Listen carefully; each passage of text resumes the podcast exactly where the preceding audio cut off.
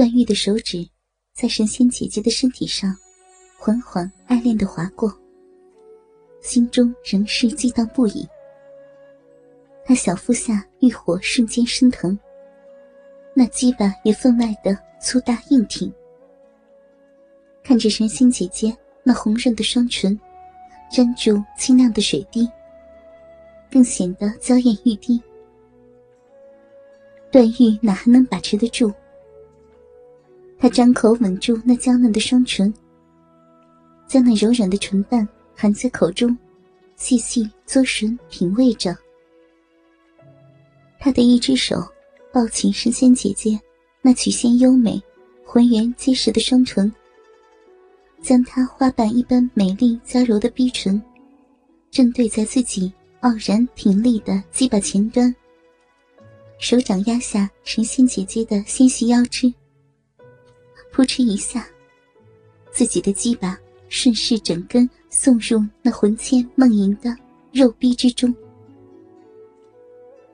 段誉一手推动着那香滑绵软的腰肢，一手捏握住神仙姐姐那微微颤动着的，好似活过来一般的丰满圆硕的娇乳，揉搓着。段誉怀抱着神仙姐姐的身体，开始忘情的交媾着。他心醉的感受着那肉壁中柔软的细肉，夹磨着自己雄伟鸡巴所带来的快意。情到深处，他不禁口中哼吟出声。他双手环抱住神仙姐姐那圆硕高翘的臀瓣，用力压向自己的鸡巴。他的口唇。已经转向亲吻着那一双随着激烈动作而上下摇晃的饱满乳房。段誉依依不舍的按照石洞中的地图，从另一个出口走了出来，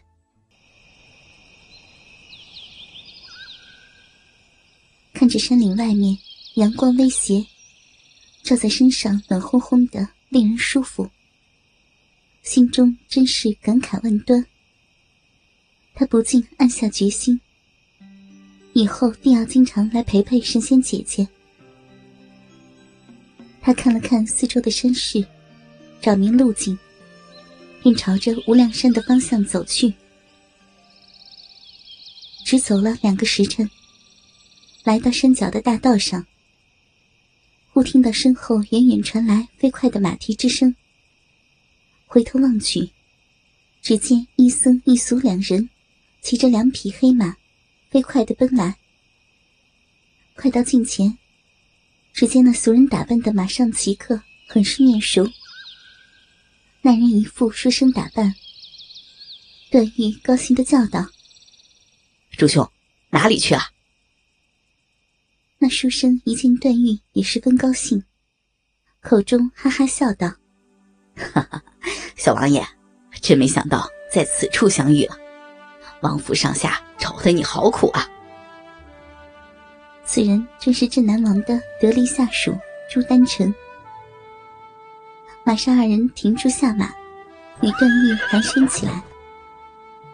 朱丹臣向段誉介绍身边的和尚：“这位小师傅是少林寺的虚竹师傅，他带来少林方丈的信件。”要面呈镇南王，小王爷，与我们一起回云南吧。段誉自小信佛，忙和虚竹施礼。他听得朱丹臣此言，便点点头。三人又上马向南奔去。数日之后，三人已经来到大理郊外。段誉在马上一指前面道：“朱大哥。”前面就是玉虚观，不如请上我娘一起回大理吧。朱丹臣笑道：“哈，请得王妃回去，自然再好不过了。”三人向前走了四五里路，便来到一处寺院。只见门前牌匾上书了三个字：“玉虚观。”三人下马，敲开寺门，直奔后殿而去。后院一座青瓦禅房里走出一人，三人只觉得眼前一亮。只见一青衣道姑站在三人面前。这道姑发髻盘在头上，满头长长的青丝，好似乌云一般油亮漆黑。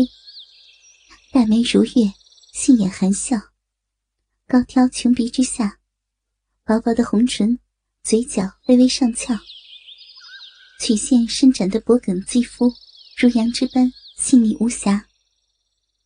虚竹看着眼前这美艳不可方物的道姑。心中突突乱跳，慌忙低下头去，耳中听得段誉喊道：“妈，最近可好？”原来，此女正是镇南王妃刀白凤。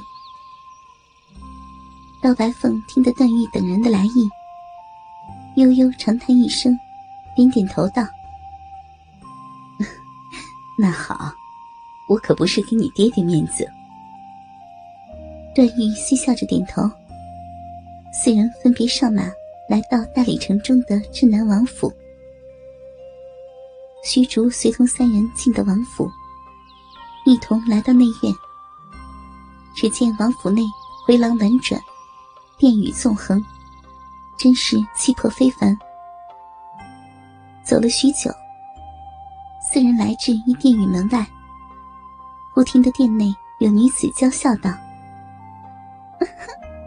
段郎，来帮奴家换眉好不好？一名男子呵呵笑道：“，那真是好的很呐。”段誉和朱丹臣听到此处，面带尴尬，而王妃刀白凤早已气得俏脸煞白。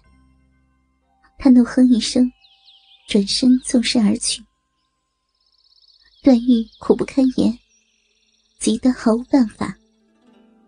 虚竹一见，轻轻道：“段施主不必担心，小僧去追回王妃。”段誉赶忙谢道：“如此有劳师傅了。”虚竹慌忙向外追去。追到王府门外，只见刀白凤已然上马向城外奔去。他立刻纵身上马追了过去。二人一前一后，狂奔了近一个时辰，直奔到玉虚观的后山。刀白凤纵身下马，回身道：“那和尚，你不在王府，追我作甚？”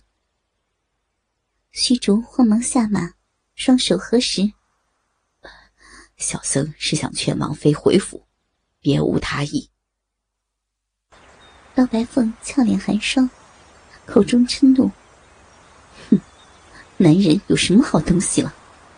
你这家伙如此爱管闲事，那好。